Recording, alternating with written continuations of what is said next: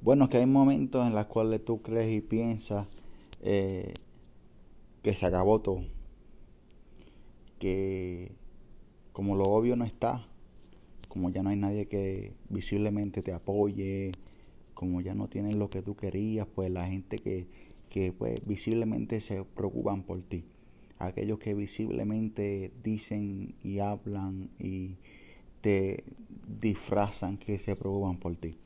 Y tal vez eh, te cuentas aturdido a la vez que escuchas este mensaje y te, cuentas, te estás preguntando ahora mismo, pero ¿cómo es posible que, que, que yo me encuentre solo cuando realmente la Biblia dice que, que Dios no me desampara? Pues te tengo que definir algo. Eh, tú que me estás escuchando, cuando la Biblia dice que Dios no te desampara, Él no te desampara. Lamentablemente nosotros los seres humanos somos seres que tenemos que ver para creer, que tenemos que ver para sentir y que, nos gusta entenderlo y explicarlo todo. Pero realmente cuando se nos cae el mundo de lo entendido, cuando ya todo no lo entendemos, cuando realmente no le podemos buscar solución a lo que de frente tenemos, las consecuencias son crasas porque estamos acostumbrados a resolverlo todo, a entenderlo todo, a explicarlo todo. Eso cuando algo fuera de lo normal ocurre, nos volvemos un 8.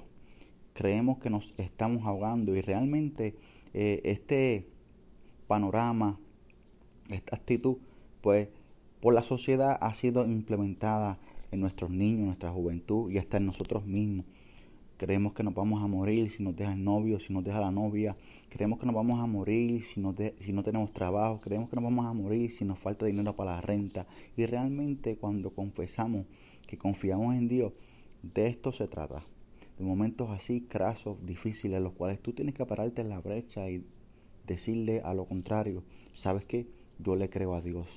¿Sabes qué? Yo creo más de lo que estoy viendo. Tal vez lo que mis ojos ven Tal vez lo que me rodea es contrario a lo que yo he creído, pero esto no es por vista, esto es por fe. Así que créele a Dios, mantente firme, mantente confiando en aquel que te llamó de las tinieblas a la luz aminable. Créele solamente a Él. Créele como viendo la invisible, porque la fe es aquello, aquello que tú crees, la sustancia de lo que se espera, la convicción, convicción de lo que no se ve. Dios te bendiga, Dios te guarde. Este fue tu hermano Johnny Ramírez con unos minutos de aliento. Así que tranquilo, tranquila, que Dios todavía y aún está en control. No te turbes, no se turbe vuestro corazón, ni tenga miedo. Creer en Dios, creer también en mí, dice Jesús de Nazaret. Dios te bendiga, Dios te guarde.